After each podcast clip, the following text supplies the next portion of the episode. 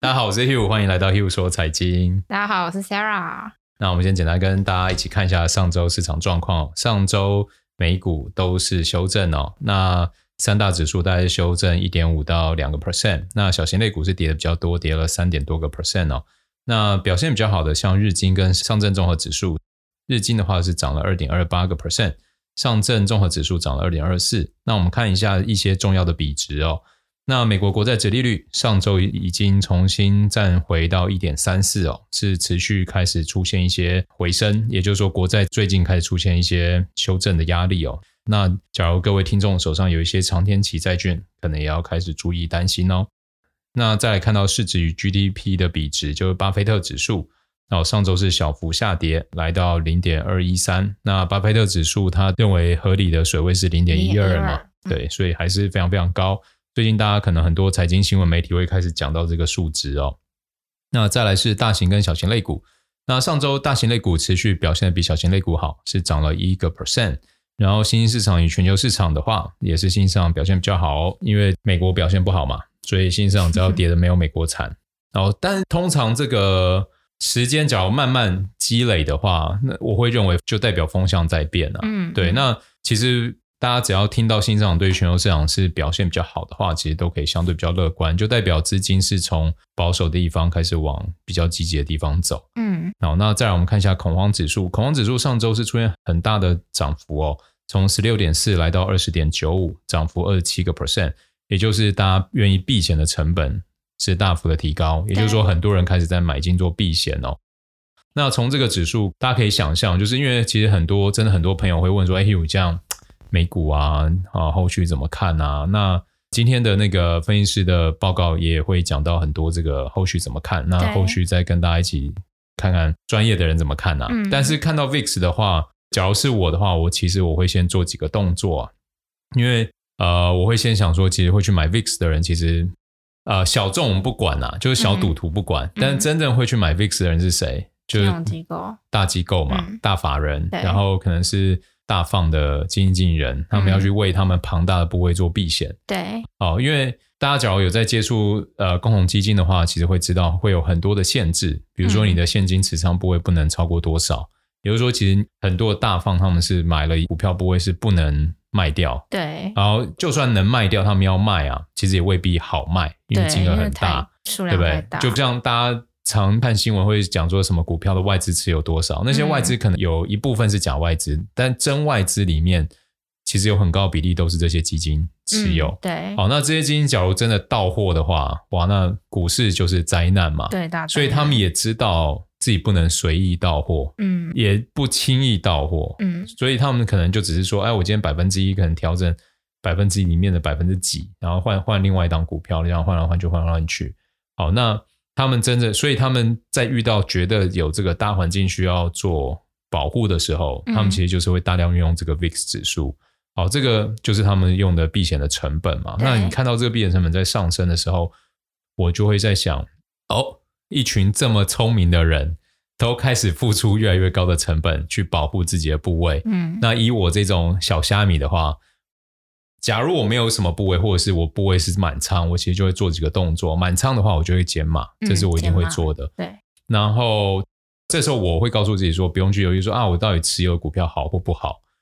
因为我觉得短暂系统性风险在发生的时候，其实无关个个体有没有问题嘛。你现在的你现在就是要进入暴风雨区，嗯，然后一艘舰队，每一艘船都是一一家公司嘛。这个舰队就是要进到暴风雨区的时候，嗯、你就是。好，你这个体质很好，你真的度过当然没有事。但是问题是说，我们不知道到底在这个暴风雨的袭击之下，谁会受到什么样的影响嘛？嗯、当然，趁势而起的英雄会有，但是落败的变狗熊的也会有。对，所以当看到这些就是数值出来的时候，我会知道说，哎，聪明人开始在做避险，那我这个小虾米我就减仓嘛。嗯，然后或者，假如我真的不愿意，假如听众朋友你们这时候真的不愿意减仓。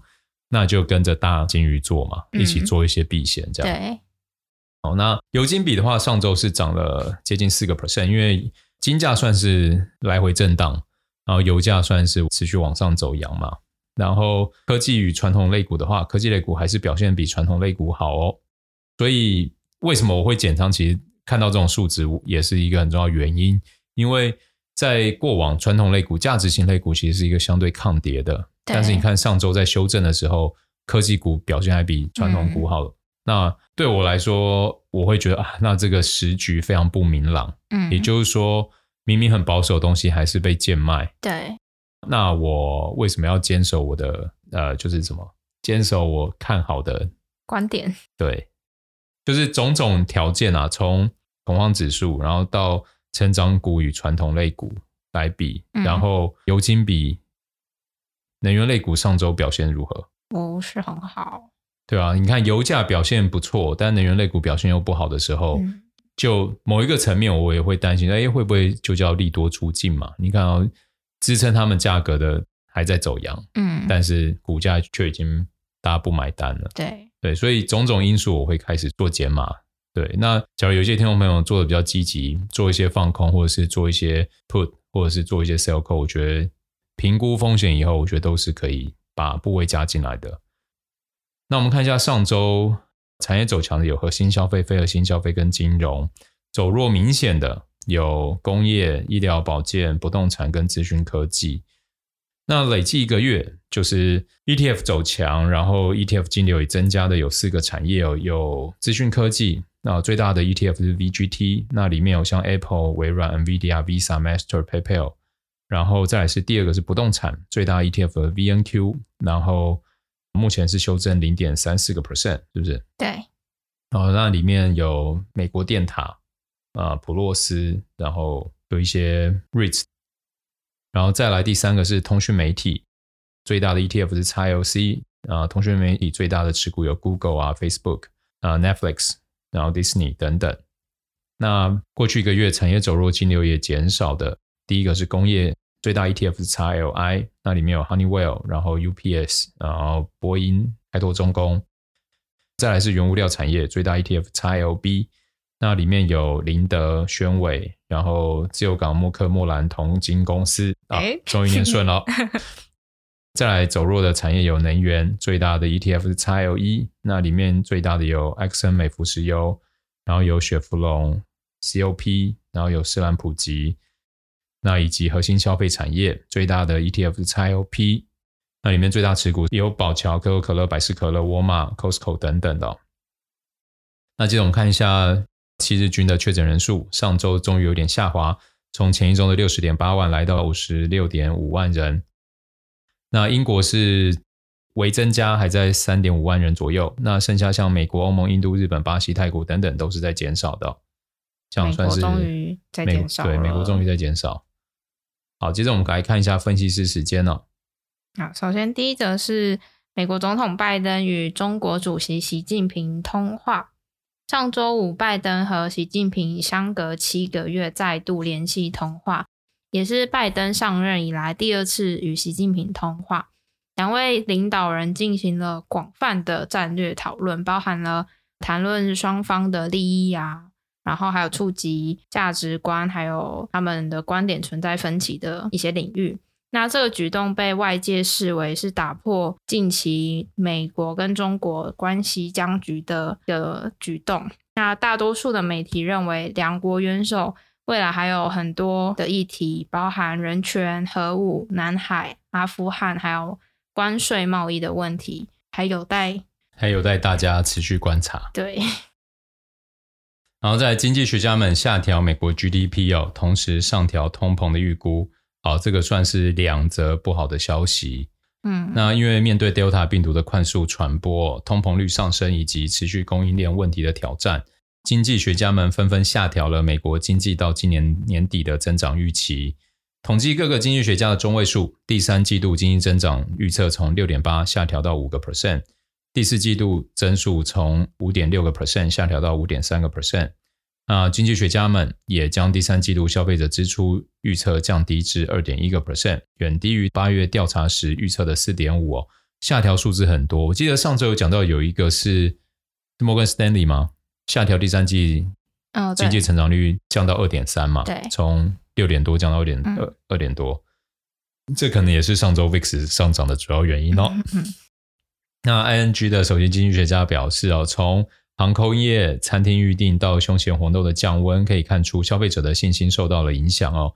零售业也处于停滞的状态，预计第三季度消费者支出将大幅的萎缩。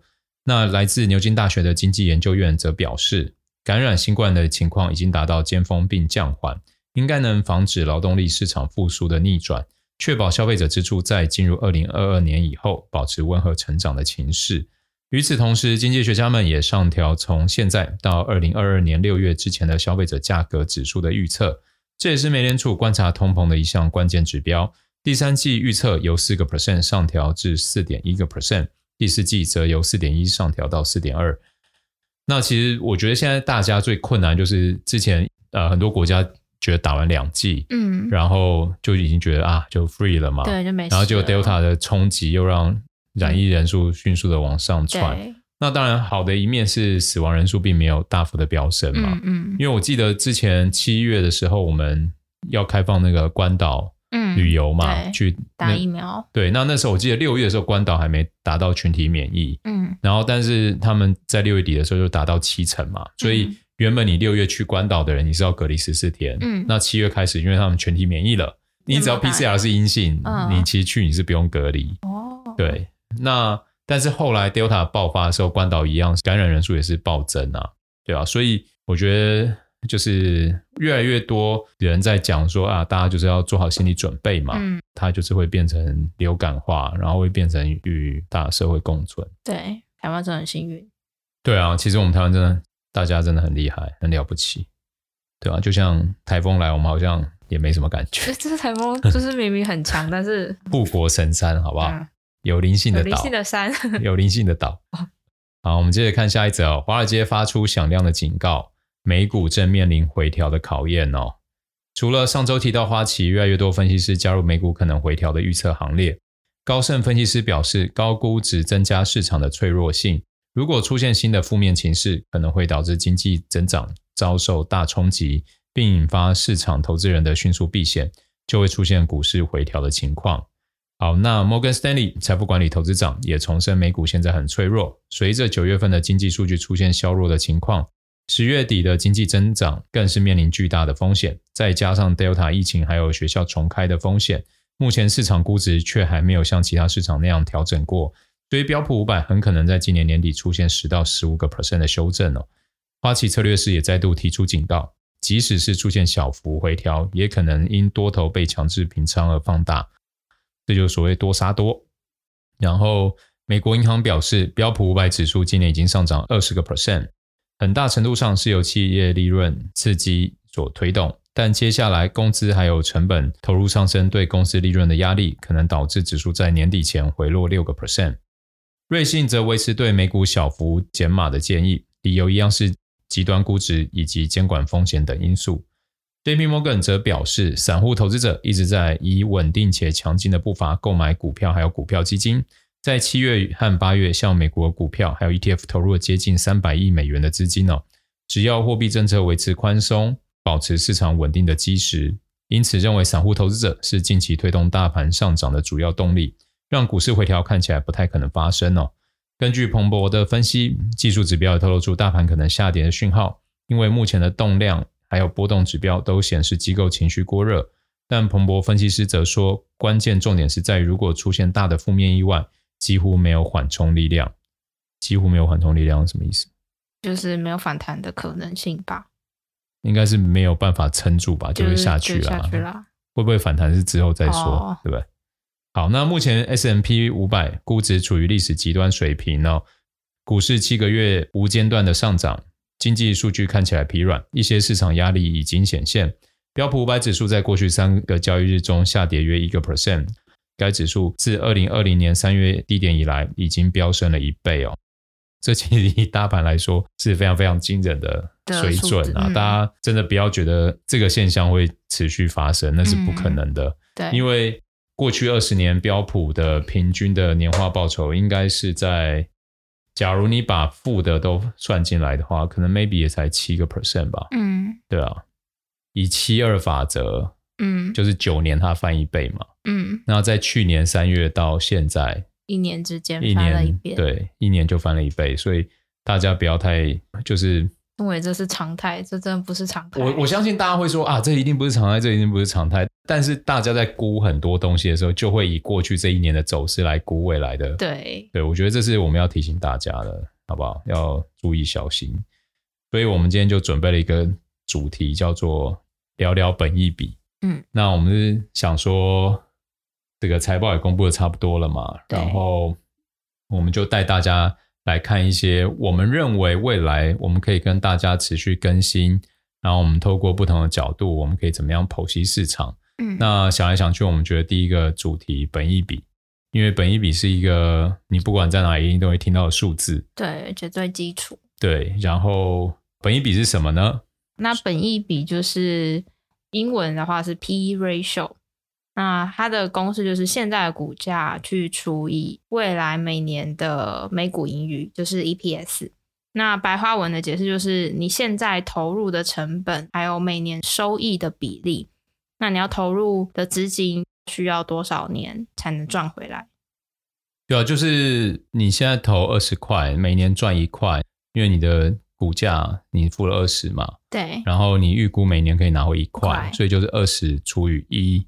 那你的 P/E ratio 就等于二十，那你每年拿一块，拿了二十年，你就把你的本金拿回来嘛。嗯，所以 P/E ratio 二十的意思就是你的这个投资二十年可以回本，没错，对不对？所以假如今天有一个 P/E ratio 是一百，嗯，那就是一百年回本嘛，对不对？所以我们大家这样就有一个可以想象嘛。好，那 P/E ratio 我们还可以从另外一个角度去想象，就是二十年换算下来，你等于一年是拿五个 percent。嗯，所以比如说你今天 P/E ratio 是二十，然后你就可以想哦，我的值利率很直白来说就是五趴嘛。对。那所以今天假如有两个投资案，然后你觉得风险程度啊，然后很多大环境的评比都很像，一个是 P/E ratio 是二十，然后一个跟你讲说它的回报率可能是六趴，那你就会知道说我该选哪一个。嗯，对。好，那一般来说，很多人就会直接问说，哎，那 Hugh 本益比到底要高还是要低好？很多人就觉得越低越好啊，因为就越便宜，对对越快。哇，只要我有一个 P ratio 是二，我是不是两年就回本，回本了？很开心，一年五十趴。哎，那我这时候可以建议你赶快去买恒大的债券嘛？啊，这时候 P ratio 好可怕啊，这时候殖利率爆高，对不对？但是哦，这有点离开话题啊。有一个债券天王，他是专门去捡这种要濒临破产的债券公司去买。嗯。但只是因为它一样是因为它是一个放嘛，大放，所以它可能一样是买一两个 percent，嗯，对不对？Okay. 然后反正赔掉就没了，但一一赚回来，一一回来就是好几倍，嗯，对啊，你看，你假如你今天去买一个到期会是一百块，现在十几块的债，那它就是至少六倍嘛，嗯，然后再加上它的债息，一年可能就是二三十个 percent，嗯，对。好，回归到到底是越高越好还是越低越好？这时候我觉得没有人可以告诉你准确答案，因为它没有准确答案。对，第一个，我们看 P ratio 的时候，其实我们要知道为什么我们要讲在节目中要一直讲一些数值。嗯，其实 P ratio 它也是一个数值。嗯，那这个数值到底要怎么用？第一个一定要去做比较。对对，所有的数字都要比较，要相对嘛。那好，比如说我今天知道一家公司，比如说好，现在 Apple，Apple 的 P ratio 现在是大概三十倍嘛。好，那二九点二五，就三十，你不要那么 好了好了，很难相处哎、欸。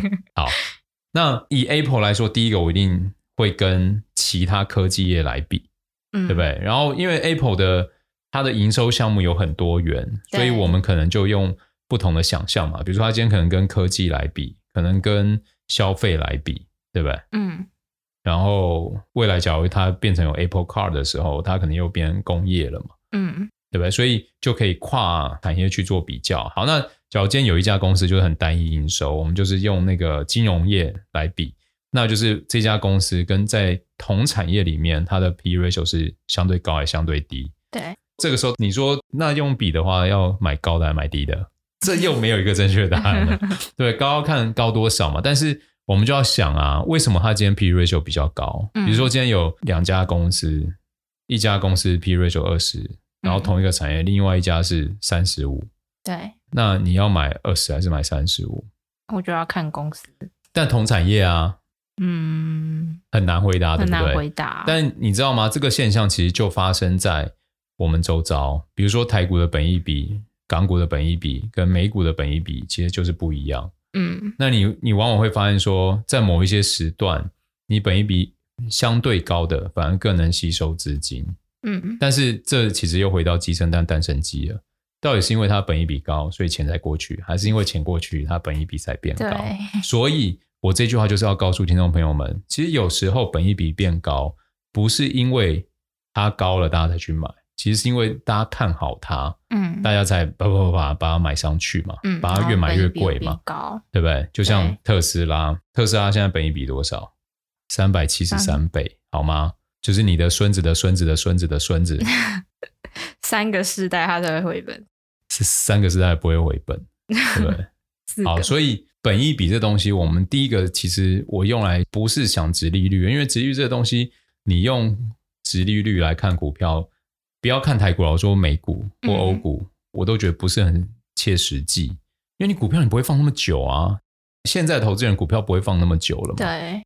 但台股不一样，为什么要把台股讲开来？因为台股很多的股票它就是配高息，很多精明的投资人是把台股直接当成定存在存，股的对，在存股的概念，它是就是要拿台股的高配息。嗯、我觉得这个是我要先讲清楚。我们现在所讲的都是以海外为主，嗯，好，那我们看到海外股票，尤其你看像美股，因为有税负的关系，所以大部分的美股股票其实是不太给股息的，嗯，对，对所以。我们每次讲到 P ratio，对我来说，我根本不是管是不是有多少殖利率啊，多少年回本。其实我真的是看说，哦，到底市场对它的追捧程度怎么样？嗯，我觉得股市啊，大家可以想象，就是最怕最怕就是像以前那个大家看什么《甄嬛传》什么，就是有一些妃子被打入冷宫。冷宫。其实股票市场也是一样，公司最怕自己被打入冷宫。冷宫。然后你假如是皇帝身边的。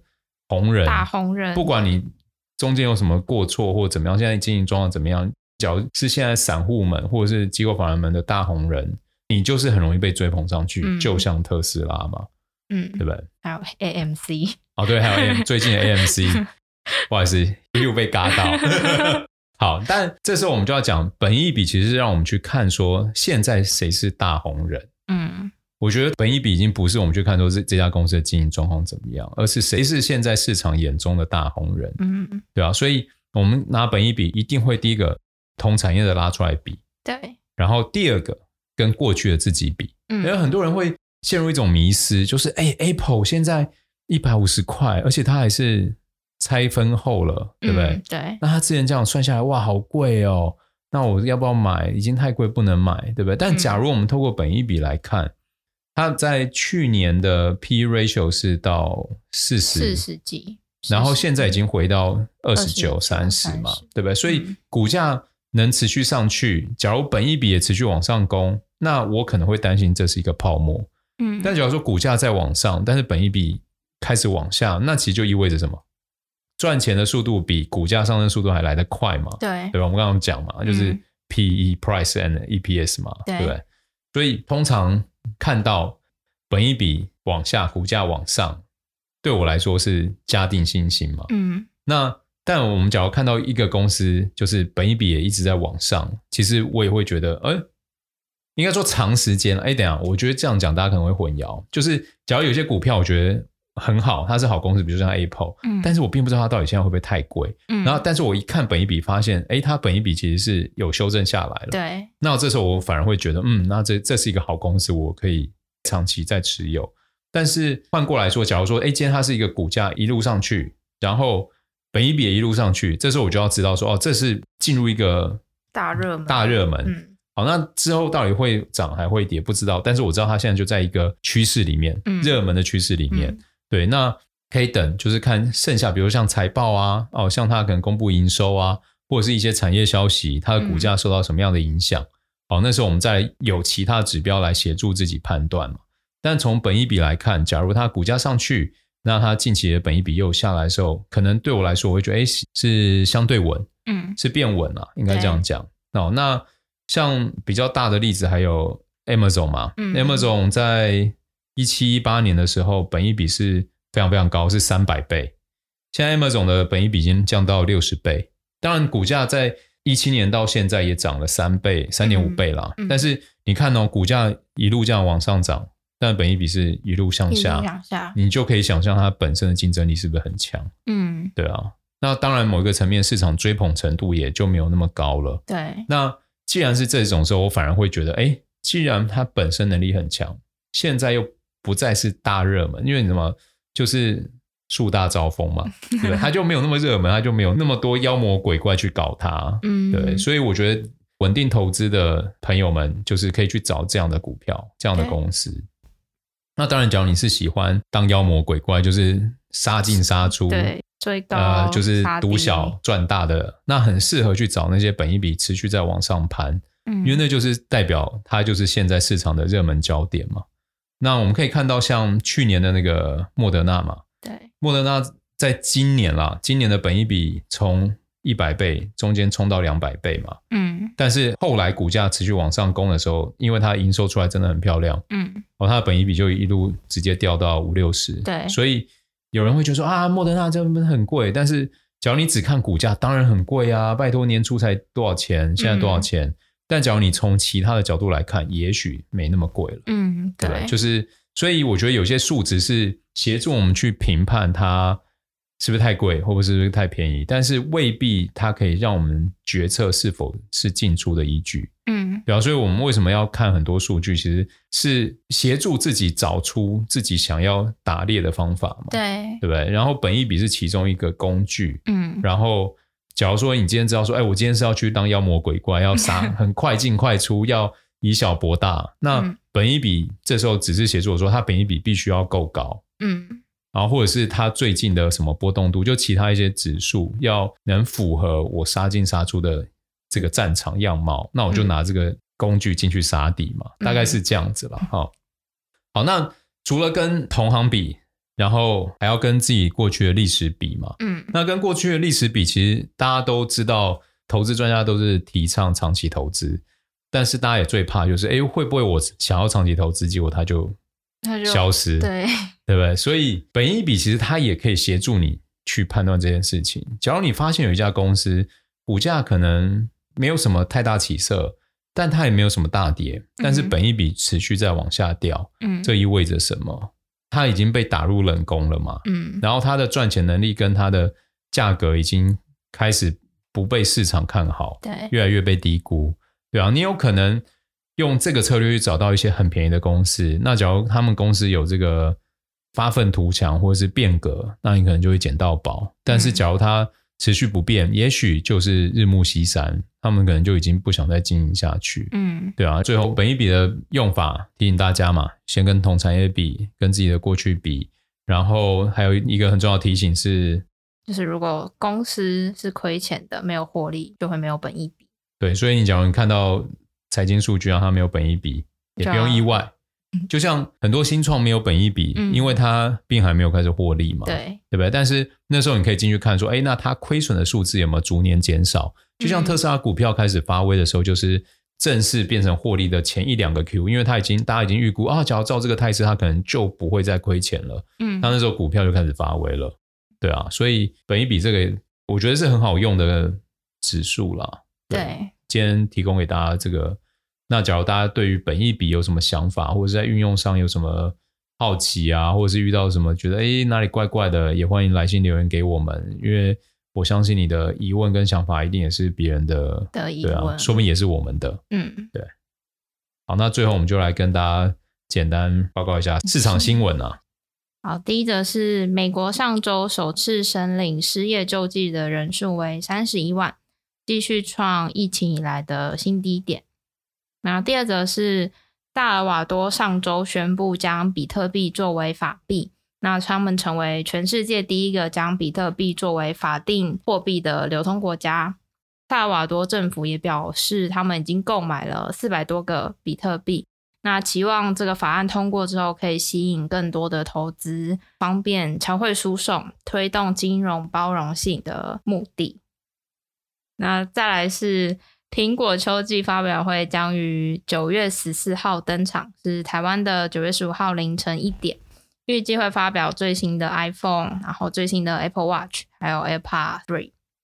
那再来是 Facebook 推出首款智能眼镜，朝向实现真 AR 可穿戴设备的第一步。再来是 PayPal 砸了三千亿日元并购日本独角兽 Hedy Paidy，Paidy 提供了就是像我们之前说的 Afterpay 一样，就是 Square 并澳洲的 Afterpay 嘛，然后 PayPal 就 并日本的 Paidy，对对，就一样是先买后付的服务。那再来是 Amazon 推出了自家品牌的电视，使用自己的串流媒体播放器，并结合旗下的语音助理。Alexa, 不知道怎么念的，Alexa 还是不知道 Alexa。我们不要再唠破英文了，A L E X A。OK，将于十月开卖。那再来是 Coinbase 想推出新的产品，允许客户利用借贷加密资产赚取利息，但被美国的证券交易委员会盯上，公司可能面临诉讼。那上周的股价下跌了将近七个 percent。每股报两百四十八美元。Coinbase 这个我想发表，因为很多交易所都在玩这一套啊。嗯，就是因为交易所想要提供这些妖魔鬼怪杠杆嘛。对。